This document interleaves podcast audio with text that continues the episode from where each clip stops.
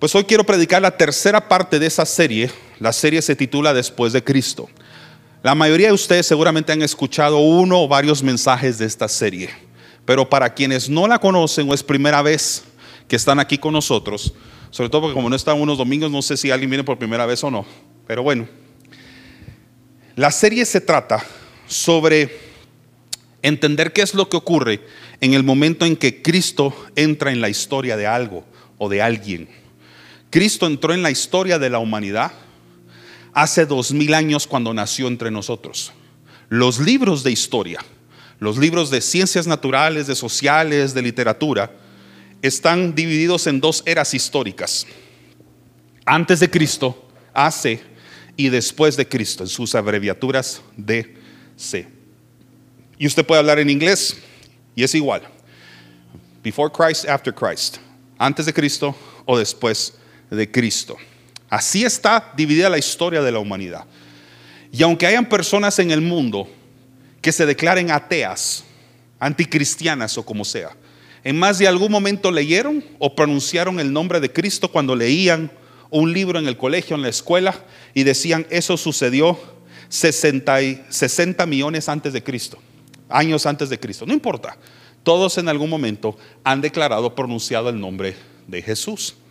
Así que así como la historia de la humanidad cambió a partir del nacimiento de Jesús, también así cambia la historia de una persona a partir de que Jesús entra en su vida. Todos acá que tenemos el privilegio de poder decir, yo tengo a Jesús en mi corazón, le he entregado mi vida, podemos testificar lo que era nuestra vida antes de Él y lo que ahora es nuestra vida después de Él. Ese es nuestro después de Cristo. Y en la Biblia hay un después de Cristo muy marcado, que obviamente es el Nuevo Testamento. Después del Antiguo Testamento viene el Nuevo Testamento y entonces con, ello la Biblia históricamente también se divide en dos partes. Todo lo que ocurrió antes de que Jesús viniera a la tierra, a partir de la creación en el Génesis 1, y todo lo que ocurre después de que Jesús nace en medio de nosotros, a partir de de los cuatro evangelios, Mateo, Marcos, Lucas y Juan. Y pues ahora vivimos una tercera era, si se puede decir así, que es la era del Espíritu Santo. Algunos historiadores, algunos teólogos han dividido la historia bíblica precisamente en esas tres eras. La era del Padre, la era de Dios, que es el Antiguo Testamento desde la creación hasta que Jesús viene acá. La era de Cristo, que es el tiempo en el que Jesús vivió entre nosotros y estableció su reino y conformó la iglesia. Y la tercera era que es la era del Espíritu Santo. Lo interesante es que cuando yo me refiero a eras, es que como Dios es un Dios eterno y es el mismo ayer, hoy y siempre, el hecho de que la era de Jesús haya venido después de la era del Padre no significa que la era del Padre se terminó, no sé si me voy a entender, porque es eterna las tres solamente para nosotros tiene una nueva revelación, pero no significa que Jesús empezó a existir después de Dios o que el Espíritu Santo empezó a existir después de Cristo. No es así. Los tres han coexistido en la eternidad, pero para nosotros fue revelado el Padre al principio de la palabra, después nos fue revelado el Hijo cuando Él nació, y cuando vino Jesús, y nuevamente ascendió de regreso al cielo, nos fue revelado el Espíritu Santo a los hombres. Entonces, la historia de la humanidad está partida a partir de que Jesús aparece en la historia de nosotros. Hoy voy a compartir el tercer mensaje. Y es un tema que le pido, en primer lugar, a Dios, que no solamente me unja a mí como predicador, sino que a través de esta palabra que ya está ungida, usted sabía que la palabra de Dios ya está ungida. Cuando usted va a predicar, usted le pide la unción que caiga sobre usted, porque esto ya está ungido. Por eso, una persona que no necesariamente es conversa, o una persona que no necesariamente está en santidad, podría predicar y usted todavía saldría edificado. Hay iglesias, hay ministerios que han crecido, que han ganado muchos miembros, que han extendido prácticamente el reino y no necesariamente la cabeza ha estado bien, sin embargo, la palabra ha sido predicada y es que esto ya está ungido, la palabra ya está ungida. Entonces la palabra ya está ungido. Yo le pido al Señor ahorita que me unja a mí, pero que también unja sus oídos, porque lo que hoy voy a predicar, para mí, es una de las predicaciones más importantes y necesarias en la iglesia de hoy. Lamentablemente no se predica lo suficiente de esto y deberíamos de predicarlo más. A lo largo de mis 10 años de estar pastoreando, tal vez ha sido uno de los ejes centrales de mi predicación y le pido al Señor que siga haciéndolo durante el tiempo que me dé la oportunidad de pastorear. Hoy voy a hablar sobre un principio que se llama reino. Y yo sé que muchos de ustedes cuando escuchan la palabra reino lo pueden relacionar con distintos términos seguramente piensan en un rey, seguramente piensan en alguna en un castillo o, en algún pueblo así ficción como los que aparecen en las caricaturas, por ejemplo. Ahí se le viene un reino como el de Arendelle o algo así y usted dice, el reino, ahí está la... Y a pesar de que eso es ficción, tiene cierto nivel de realidad, porque no puede haber reino si no hay rey. No puede hablarse de reino si no hay imperio. Y si hay un imperio, hay un pueblo. Y ahí estamos nosotros. Entonces, quiero hablar hoy sobre el reino después de Cristo. Quiero hablar sobre el reino. ¿Y por qué es importante en una serie que se llama Después de Cristo el concepto del reino? Voy a comenzar diciendo que en primer lugar, hay 7 mil millones de personas en el mundo hoy. Y para poder entender el concepto de reino tenemos que entender en primer lugar para qué. ¿Para qué fuimos nosotros creados? Ahorita, ahora, antes de poder compartir el mensaje y entrar en la doctrina de hoy, yo quisiera compartirles cinco principios de la creación del hombre. Y esto es bien importante que todos le presten atención. Yo sé que algunos de ustedes tienen un poquito más de madurez bíblica que otros. Voy a hacer todo mi esfuerzo por simplificar el mensaje a tal punto que lo pueda entender desde el más pequeño hasta el mayor acá. Pero esto es importante antes de compartir la prédica de hoy. Cinco principios importantísimos sobre la creación del hombre. Y los ordené de esta forma. La primera, la voluntad de Dios es el establecimiento de su reino celestial en la tierra. Es la voluntad de Dios que su reino celestial se establezca acá. O sea, no se establece porque el hombre quiso. No se estableció porque por casualidad. Se estableció porque Dios quería que se hiciera. Número dos, el hombre fue creado para administrar ese reino. Después de que lo estableció, dijo yo necesito a alguien que administre, que gobierne, que me ayude a trabajar en la administración de este reino. Y entonces creó al hombre. Número 3. A partir del Génesis 3, la caída del hombre significó la pérdida de su lugar en el reino. No duró mucho tiempo, si lo quiere decir así. Génesis capítulo 3 narra el pecado del hombre, cuando el pecado entra en el hombre a través de Adán y Eva, y entonces sucede algo, y es que se pierde nuestro lugar en el reino. Nos perdimos, perdimos el norte. Número 4 el propósito de la redención a través de Jesús fue restaurar el reino que se perdió. Eso es el número 4. Lo que se había perdido en el Génesis 3 empieza a tomar nuevamente orden a partir de que Jesús viene aquí. Eso fue lo que Jesús vino a hacer. Y número 5. El propósito de la salvación, la razón por la que murió por nosotros, fue restaurar al hombre conforme al gobierno de Dios. Es decir, lo volvió a colocar, le volvió a dar el lugar que le correspondía en el reino y que había perdido, pero solo lo pudimos recuperar a través de Jesús. ¿Usted entendió esos cinco principios? Si los entendió, va a ser muy fácil que pueda entender lo que viene ahora. Primera pregunta, ¿para qué nos creó el Señor? ¿Para qué nos creó? Y hay dos palabras que le voy a pedir que repita después de mí, y esto va a ser para que usted pueda entender bien el mensaje. Diga por favor, extender y ahora diga establecer. Él nos creó para extender y establecer su reino en la, en la tierra. El cielo es una morada grande, ¿sí? Pero Dios decidió extender su reino y luego quiso establecer un gobierno en esa extensión. haga de caso que usted está en su vivienda ahorita y usted tiene terrenos aledaños, o sea, a la par de su vivienda, de su hogar, que están disponibles para que usted pueda extender los límites, pueda extender la periferia de su hogar, de su vivienda, de su terreno. Entonces usted viene y dice, mis muros llegaban hasta acá y ahora los voy a extender, por decirle algo, hasta este límite.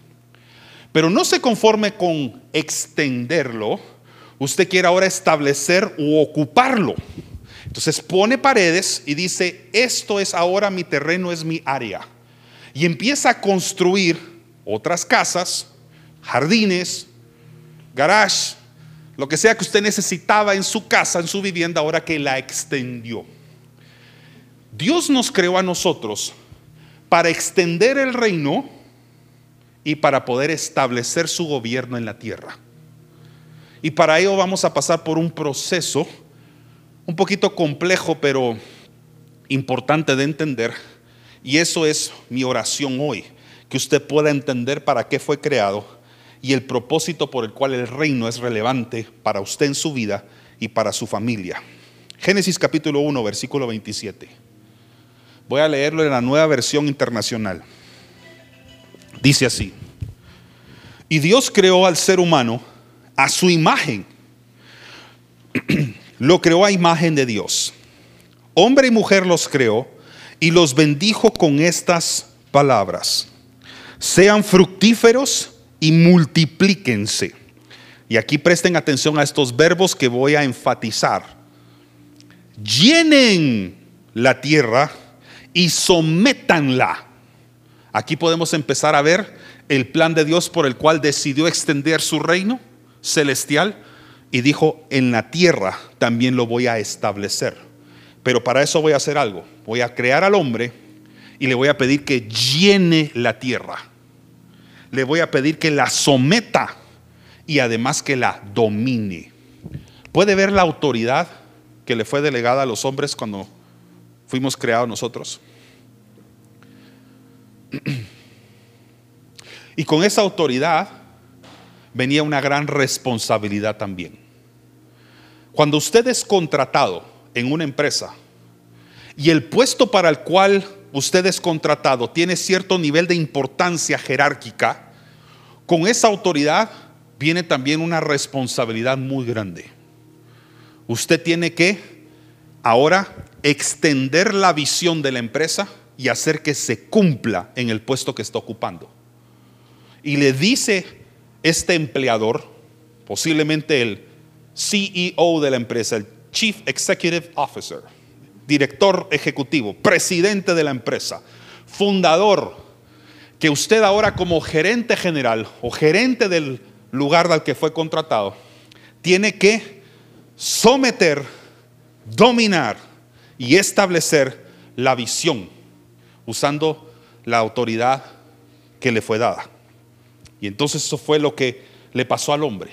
El hombre fue contratado en un lugar que se llamaba reino. Y esa empresa tenía nombre, ese lugar, y era el Edén, era un jardín. Y ahí habían, se habían creado otras especies. Y le dice Dios al hombre, quiero que entiendas que esas especies no tienen mayor autoridad que tú. Tú tienes la autoridad porque yo te la delegué. No se la delegué a los elefantes, no se lo delegué a las aves, no se lo delegué a las especies que nadan en el agua, ni a las que se arrastran en la tierra. Te la estoy dando a ti. Y asegúrate que ellas se sometan a tu autoridad.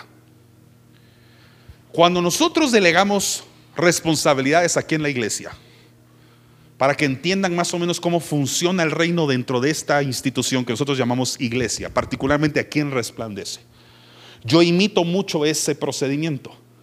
Cuando el Señor me dio la autoridad sobre este lugar, yo entendí claramente que tenía que establecer el reino acá. Y cuando entendí esa responsabilidad y agradecí la confianza que Dios me dio a mí de poderme llamar pastor de este lugar y esta congregación, hago lo mismo con aquellos a quienes yo delego funciones dentro de esta casa.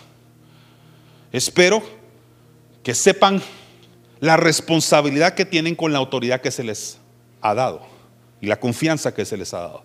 Y con esto también viene un rendimiento de cuentas. El hombre tenía que rendirle cuentas a Dios de su administración en la tierra. Y usted sabe que en el Génesis 3 el hombre comete un error administrativo porque empieza a escuchar a una especie a la cual él tenía que dominar y le da cierto nivel de reconocimiento y autoridad a su voz. Porque en lugar de que la serpiente escuchara la voz del hombre, pareciera que la serpiente ahora tiene más autoridad que el oído del hombre. Y viene la mujer y viene el hombre y empiezan a abrir su oído a una especie que ellos tenían que haber sujetado y dominado. Y entonces se invierte el papel. Cometieron un error administrativo. El mismo error que podría cometer un jefe que se involucra incorrectamente con un empleado al que él tenía que tener subordinado. Entonces hay un acto de insubordinación acá. Se invierten los papeles, hay un cambio de jerarquía y entonces el reino empieza a correr peligro dentro del Edén. Y Dios tiene que intervenir. Dice, yo no puedo tener un desorden en mi reino acá. Así no funciona. Entonces tiene que sacar al hombre del Edén, cierra el Edén, cierra las puertas del Edén y le dice, mientras tú no entiendas esto, no vas a poder tener acceso nuevamente a este lugar donde tú y yo antes teníamos comunicación y una relación directa. El hombre es expulsado, es sacado del Edén y pasan muchos años, cientos de años, hasta que Dios toma el tiempo en su agenda de decir, voy a establecer nuevamente el orden y le voy a recordar a mi pueblo y a mi familia quién es el rey y voy a recuperar la relación que se perdió. Pero como hay pecado y Dios no puede relacionarse con el pecado, necesito que muera mi hijo para redimir los pecados de mi pueblo y yo nuevamente recupere la relación que había tenido con el hombre cuando lo creé. Pero solamente voy a poder crear ese vínculo a través de la muerte de un cordero inocente.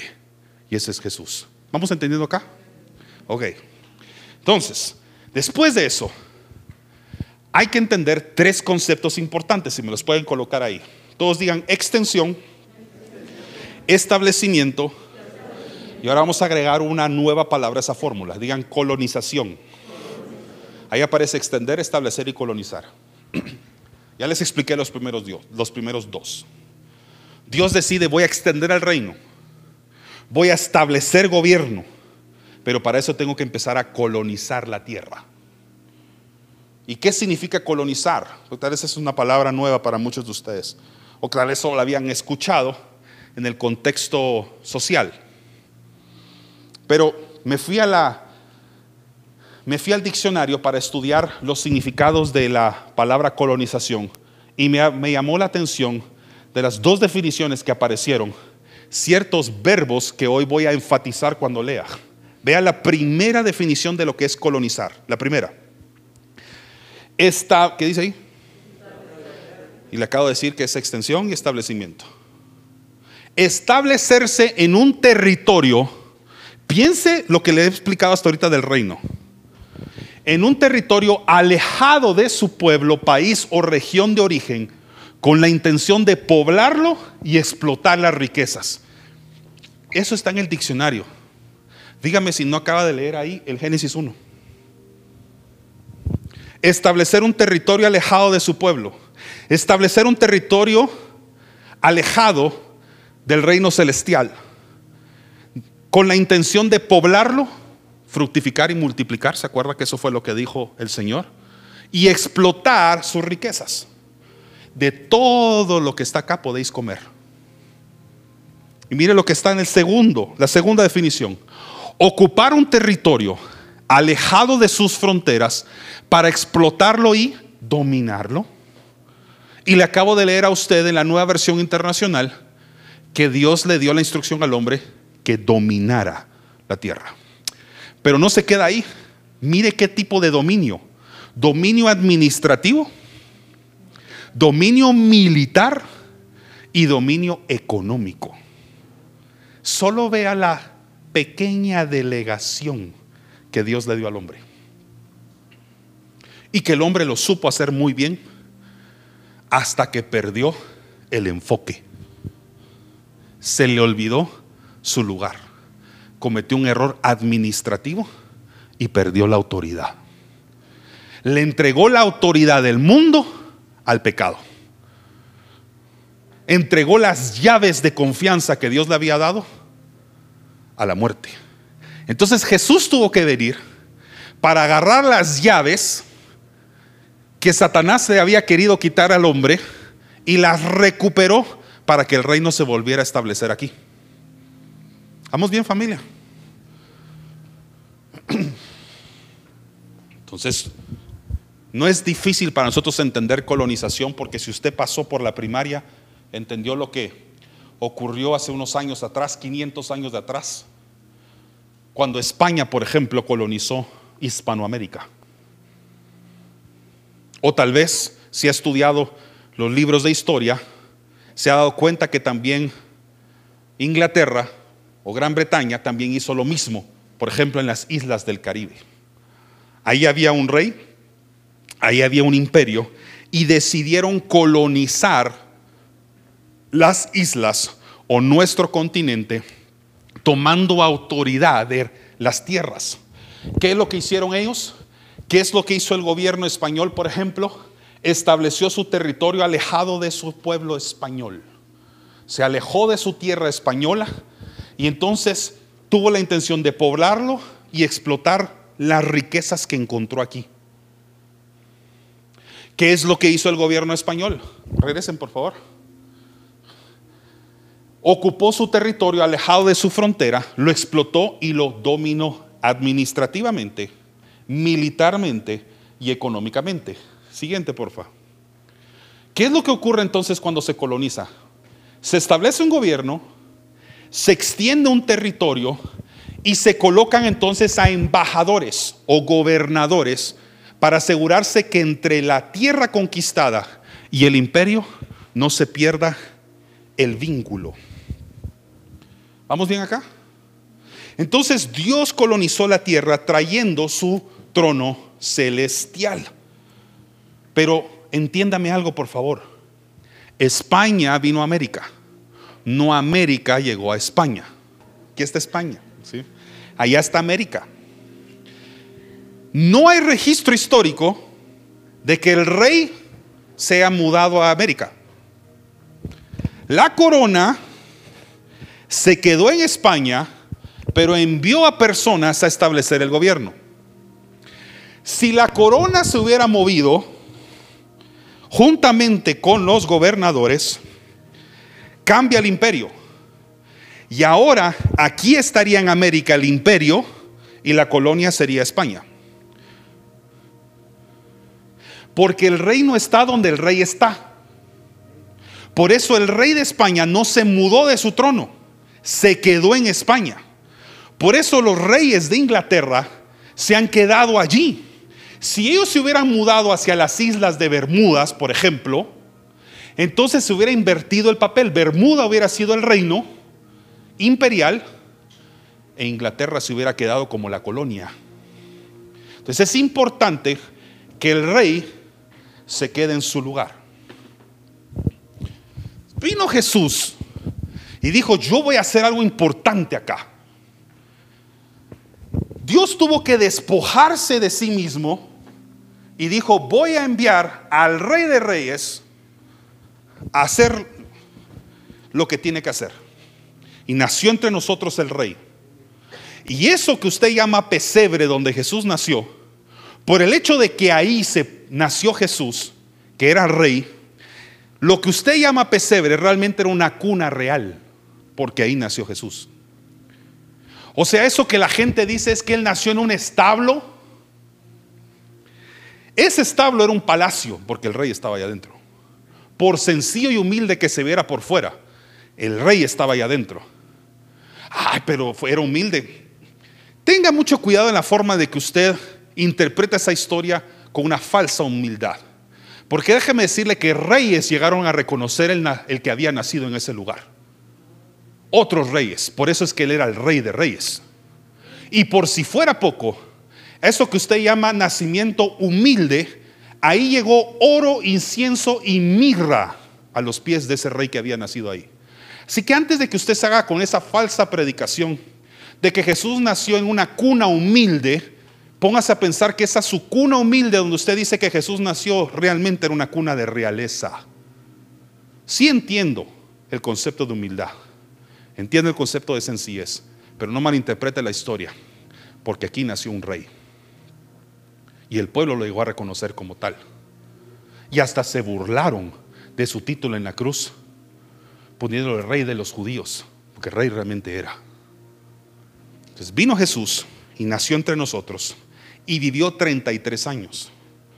Y aunque la gente hubiera extrañado a Jesús y hubieran dicho, si usted hubiera estado como yo hace dos mil años aquí, hubiéramos nacido y hubiéramos vivido en el pueblo donde Jesús creció, nació y tuvo su ministerio, le hubiéramos suplicado que no se fuera.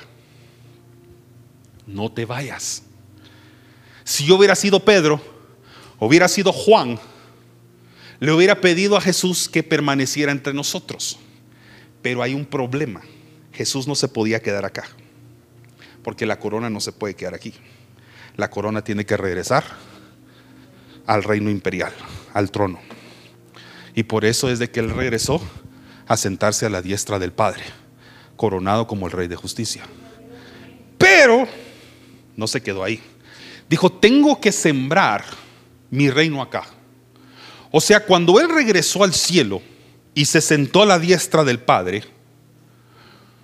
no se trajo al, al, reino con él, sino que dejó el reino en nosotros. Y dijo, la única forma que puedo hacer esto es en dos maneras. La primera, como yo tengo que regresar al trono, porque, ¿cómo se dice headquarters en, inglés, en español? Alguien ayúdeme. La casa central, la oficina central, es el reino y es allá en el cielo. Entonces Jesús tenía que regresar. Pero él decía, antes de que yo me regrese, tengo que hacer un establecimiento. No había, había una bandera que estaba enrollada. Esta es la bandera de Guatemala, ¿oyó? El caso que este es el reino, la bandera del reino. Vamos a también confesar pues que el reino está en Guatemala. Voy a establecer acá gobierno, dominio. Cuando alguien llega a extender su límite territorial más allá de lo que estaba, suele hacer esto, ¡pum! Poner una bandera en el lugar que conquistó. Como los estadounidenses al llegar a la luna, ¡bum! Ahí está nuestra bandera. Como diciendo, conquistamos el espacio y llegamos a la luna. ¿Sí? Entonces, necesitaba establecer su gobierno acá, aunque él se regresara. Entonces, para eso, tuvo que hacer distintas cosas. Entre ellas,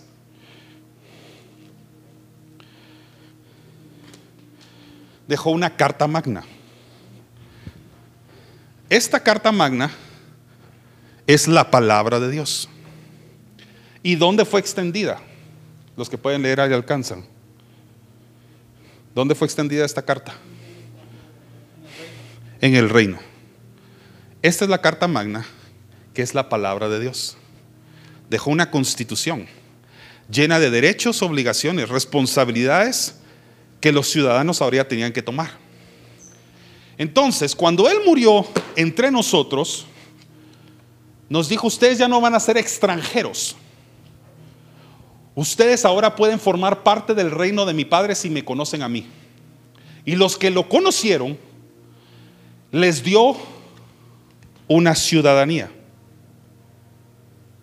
Les dijo, ustedes ahora son reconocidos como ciudadanos del reino de mi Padre toda vez me reconozcan y me conozcan a mí.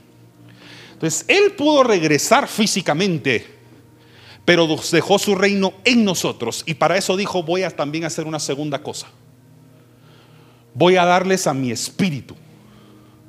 Voy a soplar mi Espíritu Santo en ustedes para que el reino no sea o no dependa de mi presencia física, sino que dependan de la de ustedes y voy a hacerlos a ustedes templo, habitación de ese Espíritu Santo.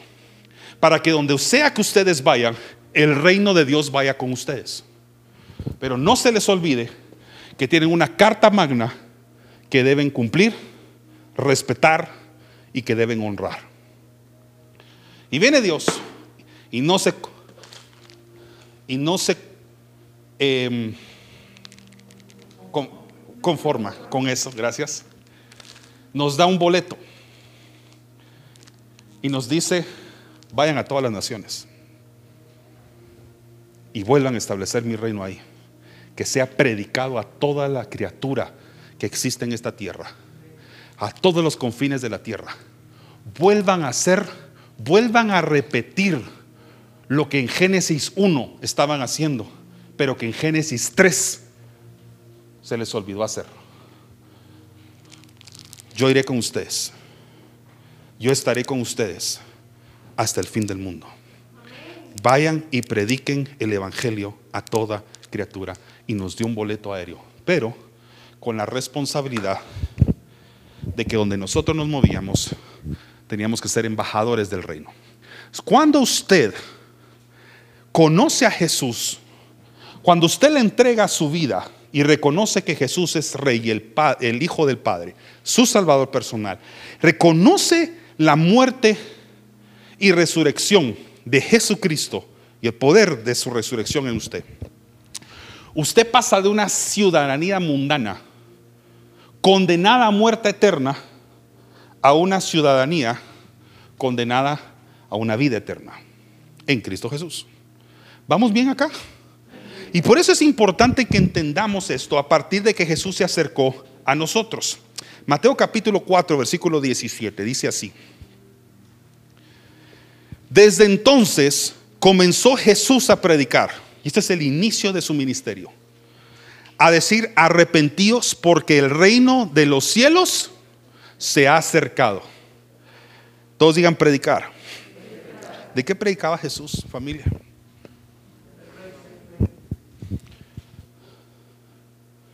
Y si Jesús predicó tanto del reino, el eje central de su predicación, lea cada parábola, Lea los cuatro evangelios y va a encontrar en los cuatro evangelios el mismo tema en cada vez que él hacía un sermón o predicaba. Reino. Ah, pero nosotros hoy por hoy somos expertos en la predicación en todos los temas. Predicamos sobre tema A, B y C y no voy a mencionar ninguno porque no es para condenar a ningún predicador, ni mucho menos a la predicación que se hace aquí. Pero el eje central de la predicación de Cristo fue el reino. Y lo primero que le decía a todos eran las mismas palabras que Juan el Bautista decía. Arrepiéntense porque el reino de Dios se va a acercar. Y ahora viene Jesús y repite las palabras de su primo. Arrepiéntanse porque el reino de Dios ya se acercó a ustedes. Y él era el embajador que traía la corona sobre su cabeza para poder restablecer su reino acá entre nosotros. Y el eje de su predicación fue predicar del reino. No predicó sobre sanidad. No era el eje de su predicación. No era el eje de su predicación milagros. No era el eje de su predicación la administración financiera o la prosperidad. El eje de su predicación era el reino. Y lo que él hacía para poder poner una imagen visual de lo que era el reino y su poder es que hacía milagros. Porque el reino trae poder. Todos digan, el reino trae poder. El reino tiene poder. Y para que todos pudieran ver el poder del reino, él sanaba a los enfermos, daba libertad a los cautivos, a todas las personas que estaban endemoniadas hacía milagros de provisión, pero era para que la gente pudiera ver materializado en concreto el reino. Y puso una condición. Si alguien quiere ser parte de este reino, tiene que recibirme a mí. Y utilizó como ejemplo a niños. Por eso la próxima vez que usted tenga enfrente a un maestro o una maestra de niños, alguien que da clases en escuela dominical, sobre todo quien está formando a sus hijos o a sus hijas, si usted las tiene en una escuela dominical, bendiga la vida de esa persona. Está formando a la nueva generación del reino de los cielos. Bendiga ministerios infantiles. Por eso aquí reconocemos el ministerio de Miss Tani. Tani, ¿estás aquí? Ay, Tani. Para los que estuvieron acá hace un par de domingos. Yo entiendo el ministerio de esa sierva de Dios. No lo puedo hacer porque no es mi llamado. Usted me ve aquí bailando Eli, Eli, helicóptero. Y se reiría de mí. No es el mío, es el de ella, pero yo lo reconozco. Y bendigo la vida de las personas que dedican su llamado al cuidado de los niños. ¿Cuántos están aprendiendo acá algo? Qué bueno. Lucas 11:2. Entonces viene Jesús y empieza a establecer su relación con sus amigos más cercanos, los discípulos. Y los discípulos empiezan a intrigarse por conocer cada vez más el reino. Y le, pide, le hacen dos preguntas a su maestro. La primera, maestro, ya hemos visto que, o sea, voy a parafrasear, ya hemos visto que tú tienes comunicación con el Padre. Ya hemos visto cómo tú puedes hablar con el reino imperial. Te hemos visto ponerte de rodillas y cómo le hablas al rey soberano, a Dios, al Padre. Enséñanos a hablarle a Él. Entonces viene Él y con mucho gusto les enseña cómo tener comunicación con el que se había quedado en España. O sea, en el reino imperial. Y le dijo, les dijo, cuando oren, oren así. Padre nuestro, que estás en dónde? Porque el Padre no podía mover acá. El Padre no se puede mover de su lugar. Mandó a un representante, que era su Hijo Jesús. Usted sabe que la mayoría de veces la corona no puede viajar, la reina y el hijo al mismo lugar, al mismo tiempo. Porque alguien se tiene que quedar donde está el palacio. Alguien se tiene que quedar en la oficina central. Así era, ¿va? En la casa matriz. Alguien se tiene que quedar ahí. No pueden moverse los dos. Y esa es la razón por la que usted a veces, a veces ve a los príncipes moverse en las colonias mientras que la madre reina se queda en su lugar. Los que han visto The Crown están entendiendo. Al fin la serie. Entonces los hijos son enviados y traen las noticias a la madre. Y la madre se entera cómo están las colonias que su padre y el padre de su padre estableció cuando decidieron extender el territorio. Si la reina se mueve, es un momento nada más breve, porque tiene que regresar otra vez al palacio de donde se movió, de donde salió. Entonces viene Jesús y les dice, cuando ustedes quieran comunicarse con el rey de reyes, quieran comunicarse con el palacio central, eso es lo que tienen que decir. Y eso es lo más hermoso de toda su enseñanza. Díganle Padre. Les dijo, dejen de creer de que esto es ajeno a ustedes. Les empezó a abrir los ojos de que lo primero que tenemos que hacer para poder sentirnos parte del reino es reconocer que tenemos un Padre y que no es cualquier rey es nuestro papá. Entonces lo primero que hizo fue abrirle los ojos y decirles, ustedes son hijos de un rey. Nunca antes alguien sobre la tierra había orado a Dios dirigiéndose a Él como un papá. Uno de los aspectos más grandes de la venida de Jesús acá fue que nos haya enseñado a nosotros a hablar con Dios como si fuera nuestro papá. Le abrió los ojos, les cambió la mentalidad completa de lo que era el reino. Cuando oréis, decid, Padre nuestro que estás en los cielos, santificado sea tu nombre. Después de reconocer al Padre, mire lo primero que está en la oración más repetida en la historia de la humanidad. Esta es la historia, perdón, esta es la oración más repetida. No existe una oración más repetida en boca de los hombres que la que le estoy diciendo ahorita. Y después del reconocimiento del rey, lo primero que viene es, venga tu reino. Y hágase tu voluntad como en el cielo, así también en la tierra. Que venga tu reino acá y lo que tú deseas que en el cielo se haga, que sea establecido aquí en la tierra. Les cambió la mente por completo. Y entonces ellos empiezan a tener una relación con Jesús. Lo empiezan a llamar Señor. Ya no es maestro, ya no es quien enseñaba la Biblia, sino que ahora es su Señor. Y lo empiezan a reconocer como rey. Lo empiezan a reconocer como el Mesías enviado desde el cielo. Ya no es maestro. Maestro le decían un montón de personas que lo escuchaban predicar, pero Señor, aquellos que lo reconocían como rey. La relación de los discípulos y de Jesús cambió a partir de esa oración.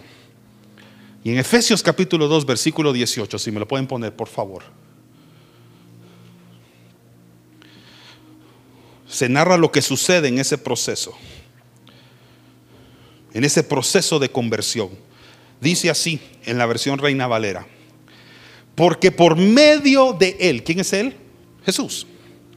Porque por medio de Él los unos y los otros tenemos entrada por un mismo espíritu al Padre. Así que ya no sois extranjeros ni advenedizos, sino conciudadanos de los santos y miembros de qué? O sea que no se conformó en hacernos ciudadanos del reino. También vas a ser de mi familia. Jesús nos hizo sus hermanos y puso a Dios como el Padre de cada uno de nosotros. Diga, soy parte de la familia de Dios. Usted es parte de la familia de Dios. Y al estar usted en esta institución que nosotros llamamos iglesia, usted está edificando la familia de Dios aquí. Y yo quiero bendecir la vida de cada una de las personas que ha decidido congregarse en una iglesia, en una congregación. Usted al congregarse en una iglesia, está diciendo, yo soy ciudadano de un reino, pero también soy parte de la familia de Dios. Y vine a la iglesia a adorar a mi Padre, a hablar con mi Padre, así como es mi papá, hablar con Él, rendir cuentas de mi vida y decir, yo necesito el perdón continuo y la misericordia de Jesucristo. Pero aquí dice que ya no somos advenedizos y a veces leemos la palabra tantas veces y no vamos a estudiar lo que significa eso. Advenedizo tiene un significado. Bueno, de hecho tiene dos. La primera es un forastero extranjero. Usted ya no es forastero. En inglés creo que es foreigner, la palabra ahí. Forastero. Ni extranjero. Y dos, se aplica a la persona que emigra a un lugar en busca de trabajo. Ese es un advenedizo, constitucionalmente. Usted ya no es eso. A usted Dios lo tomó para decirle usted ya no es extranjero acá. Usted no tiene un boleto aéreo para haber entrado en el reino y tiene que regresarse y salir de él. Usted entró y ahora es parte de la familia. Ya no es un emigrante o inmigrante ilegal. Así como una persona cruza la frontera de otro país ilegalmente y se declara a sí mismo inmigrante porque no tiene derecho ni tiene permiso constitucional para estar ahí cuando usted cruza. Cuando usted atraviesa la cruz, usted a partir de ahora tiene derecho constitucional para permanecer ahí adentro y no sentirse ilegal, ni sentirse forastero, ni extranjero. No tiene por qué esconderse. usted es parte de la familia del Padre. Pero entienda lo que pasó en el Génesis 1, familia. Mire lo que ocurre cuando usted deja que el pecado entre y gobierne su corazón. Ellos se sintieron que no eran parte de. Adán caminaba con el Padre, hablaba con él en las mañanas, en las tardes y en las noches. Adán tenía una relación con el Padre exquisita que se perdió en el momento en que el pecado entró en su vida. ¿Acaso no nos sentimos así? Cuando dejamos que las cosas del mundo gobiernen nuestro corazón, cuando dejamos que el pecado entre en nuestras vidas, cuando nos dejamos seducir por las cosas del mundo, ya no nos sentimos como parte de la familia de Dios. Y hay quienes cometen el error número uno. Como pequé, me voy a alejar de Dios. Usted está imitando la actitud de Adán. En el momento que ellos pecaron, entró vergüenza en ellos y decidieron esconderse de aquella persona a la que tenían suma confianza, su propio papá. Así que viene una mañana y Dios le pide a Adán que se aparezca. ¿Dónde estás? ¿Dónde estás? Es que tuve miedo de tu presencia y me tuve que esconder. Cuando nosotros llevamos una vida entregada al pecado, cada vez que el reino de Dios se acerca a nosotros, en lugar de entrar confiadamente en Él, cometemos el error número uno. Me voy a alejar un ratito de la iglesia. Me voy a alejar un ratito de las cosas de Dios. Ya no voy a escuchar palabra. Ya no voy a orar porque entra en nosotros un espíritu de vergüenza y condenación. Es Jesús vino a cambiar eso para que cuando tú cometas un error, la misericordia y el perdón entren en tu vida y te recuerden que Él ya murió por esa vergüenza, ese pecado, ese temor que tú tienes ahorita. Es Jesús entra en la fórmula y dice, quita de ti todo temor, quita de ti toda vergüenza y toda condenación, porque eso que te está gobernando tus emociones y tus decisiones ahorita, yo ya morí por eso. Por eso no podemos olvidar el sacrificio de Jesús. ¿No cree que esto debería de predicarse siempre en las iglesias? Y no solo estar dando discursos bonitos y esto es evangelio. Según de Corintios 5:20. ¿Usted ya es parte de la familia de Dios? Entonces ahora Dios le da otra función. Ya no se queda ahí. Viene Dios y mire lo que hace en 2 Corintios 5:20. Así que, ya no se trata de la familia, mire lo que dice acá. Somos embajadores en nombre de quién? De Cristo. Como si Dios rogase por medio de nosotros, o rogamos en nombre de Cristo, reconciliados con Dios. Usted pasa de ser hijo a también tener una responsabilidad que se, que se llama embajador. Embajador significa que la presencia de Dios ahora está en usted y donde sea que usted vaya, representa ese reino. Usted sabía que cuando está en un país, es muy probable que usted encuentre embajadas de otros países. Cuando usted entra en la embajada de los Estados Unidos en Guatemala, cuando usted cruza esa puerta de pasar de una calle guatemalteca a las instalaciones de la embajada, usted se rige bajo el gobierno de los Estados Unidos dentro de esa casa. No sé si usted sabía eso. Usted le aplican las leyes estadounidenses por haber entrado ahí. Si usted entra a la embajada de Italia en Guatemala, en el momento que usted entró allí, usted entró bajo el gobierno italiano. Esa área asignada a la embajada, ese terreno y esa casa u oficinas donde usted entró, ahí adentro, todo ocurre y todo sucede conforme a las leyes de lo que es representada o la nación que es representada en, en ese lugar. Entonces, si hay una embajada que se llama iglesia, cuando usted entró aquí, usted se rige bajo una constitución y bajo unas normas que están establecidas en este documento que yo cargo ahorita, que es la palabra de Dios. Yo entiendo que al César lo que es de César y al Dios y a Dios lo que es de Dios. Yo lo entiendo muy bien. Pero para mí, quien gobierna mi vida antes que cualquier autoridad humana es mi Padre. Porque hay momentos en los que la autoridad humana quizás me va a pedir que yo haga algo que inmoralmente la Biblia dice que no se debe hacer. Y yo al final me voy a regir a lo que diga esto, no lo que diga la gente allá afuera. Porque quien gobierna mi corazón es Cristo.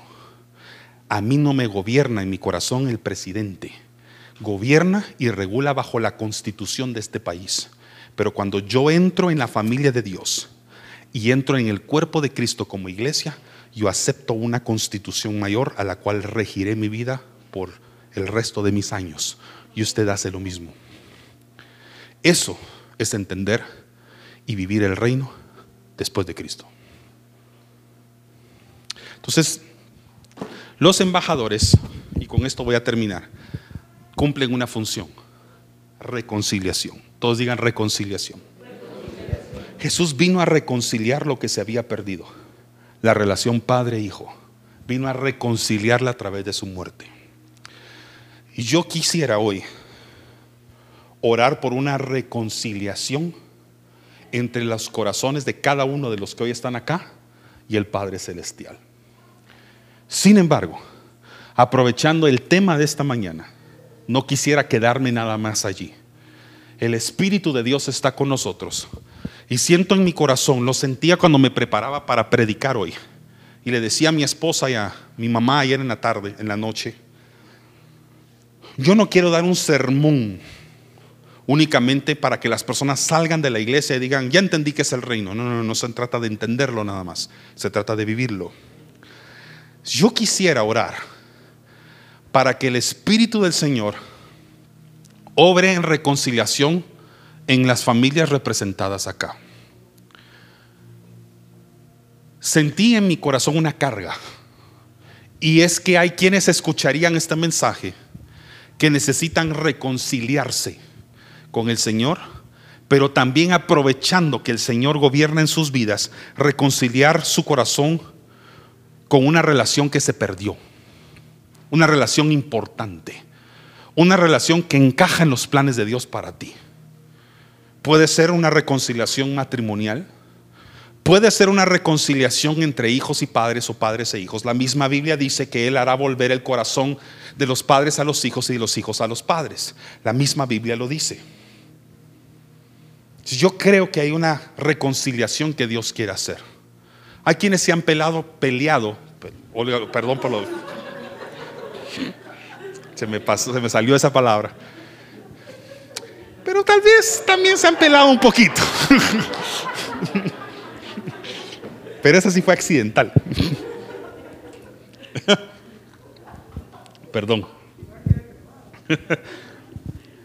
Hay quienes se han peleado un poquito, o más de la cuenta, con esto que nosotros llamamos iglesia.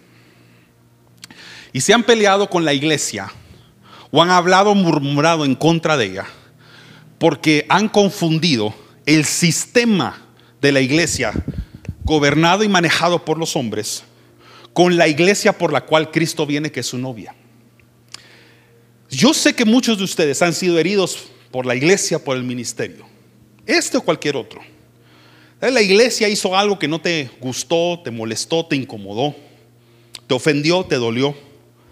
Pero déjame decirte algo, eso pudo haber sido los hombres, pero no Cristo. Cristo no te va a lastimar así. Es el hecho de que la iglesia está siendo manejada, administrada por hombres imperfectos. Y quizás en ese error o en ese problema que tú atravesaste o tu familia o alguien, tú decidiste pelearte contra la institución. Necesito que escuches claramente mi voz y que sea el Padre que habla tu vida y no esta persona que hoy te está predicando. Necesitas entender que esa iglesia contra la cual tal vez has murmurado o has hablado mal o te ha, o has criticado. Y puede tener distintos nombres según las instituciones que son representadas. Aquí pues se llama resplandece. Esa es la novia del Señor. Debes tener mucho cuidado con lo que salga de tu boca con respecto a ella.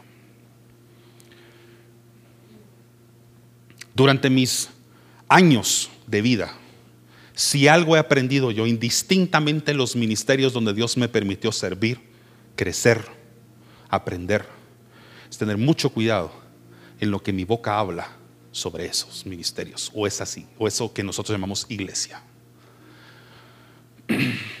Porque es la novia de Cristo. Y créame que hay algo que no me atrevo a hacer, a hablar en contra de la novia de mi mejor amigo. La novia por la cual Jesús regresa y la cual se va a llevar. Entonces puede ser que la institución haya cometido ciertas fallas o errores, o el liderazgo se haya equivocado. Estoy seguro que eso ha pasado inclusive aquí. Pero esto se llama iglesia y este es el cuerpo de Cristo y esta es la que Jesús ama y por la cual dio su vida. Entonces, yo quisiera hoy hablar sobre la reconciliación. La reconciliación de los corazones de cada uno de nosotros con todo lo que el reino implica. Porque ¿sabe dónde se edifica el reino? En esto, en la iglesia. Somos edificadores. Plantamos esto. Estamos sembrando a través de la institución que llamamos iglesia, estamos sembrando el reino acá en la tierra. Entonces, yo no sé qué relación de todas las que acabo de mencionar está frágil, débil, extinta o por morir que Dios hoy quiere reconstruir.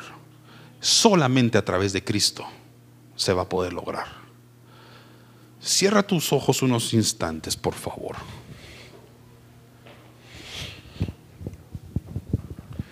Y medita en lo que hoy hemos aprendido. Padre, en el nombre de Jesús, hoy quiero hablarle a tu iglesia sobre la reconciliación. Si hay alguien acá cuyo corazón se ha distanciado de ti,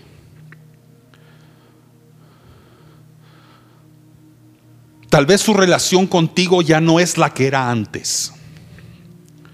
Tal vez ese fuego, tal vez ese aceite que ardía en las lámparas de nuestro corazón se ha ido menguando o apagando. Tal vez hay personas aquí que estén escuchando este mensaje que nunca han tenido una relación cercana contigo, Padre. Yo te pido en el nombre de Jesús que si hay alguien que en esta hora decida entregar su vida al Señor para que el reino y todo lo que el reino concierne empiece a obrar en sus vidas, te pido que tu misericordia y tu gracia los alcancen y los reciba, Señor. Yo voy a hacer una oración y le pido que usted lo repita después de mí. No importando si usted ya hizo una oración donde entregó su vida al Señor, si usted lo quiere hacer nuevamente, estrenando una nueva misericordia hoy, porque las misericordias de Dios son nuevas cada mañana, repite esta oración después de mí ahí donde usted está. Solo le pido que no sea una vana repetición de palabras. Hágalos entregando su vida al Señor y que sea voluntario y que no haya sido forzado por medio de esta persona que le está predicando, sino que haya sido totalmente voluntario y diga después de mí, Señor Jesús, hoy te entrego mi vida. Reconozco que eres el Salvador y el Rey de mi vida. Te entrego mi corazón. Hoy quiero ser parte del reino. Quiero ser parte de tu familia. En el nombre de Jesús. Amén. Cierra tus ojos un instante más. Lo dije hace unos momentos y no quiero terminar el mensaje sin orar una vez más por esto. Hay quienes aquí van a estrechar su relación aún más con sus parejas, con sus cónyuges, tu esposo, tu esposa. Que lo que Dios ha unido no lo pueda separar el hombre. Ninguna fuerza en el mundo pueda separar lo que Dios unió. Así que si en algún momento ha habido, aunque sea un ligero distanciamiento entre tú y la persona con la que juraste en un altar amar todos los días de sus vidas, en el nombre de Jesús, si hay alguien que va a tomar la decisión valiente de reanudar esos votos matrimoniales, confirmarlos, te pido, Señor, en el nombre de Jesús, que fortalezcas el corazón de esa persona valiente o esa persona que ha tomado la decisión de fortalecer su relación con su cónyuge, con su esposa o su esposo. Y aprovechando que estamos en esto que es la iglesia, donde tú gobiernas, te pido, Señor, que el, tu reconciliación, que tu restauración entre en sus vidas y en su hogar. Así también oro por los hijos que van a estrechar su relación con sus padres y los padres que van a decidir tener una relación más cercana con sus hijos. Te pido, Señor, que los guíes y los acompañes, que pongas un corazón perdonador y misericordioso en cada uno y que aquello que se ha perdido sea restaurado en Cristo Jesús. Que ese después de Cristo también signifique que hemos restaurado y renovado nuestra relación con el prójimo, a quien tú nos enviaste a amar y perdonar. Así que en cada familia y hogar aquí representado, gobierne el reino de los cielos y su constitución sea establecida. No creo que haya sido coincidencia que hayas escuchado este mensaje. Es tiempo de restaurar la relación que se está distanciando. Y todavía estás a tiempo. En el nombre de Jesús. Amén.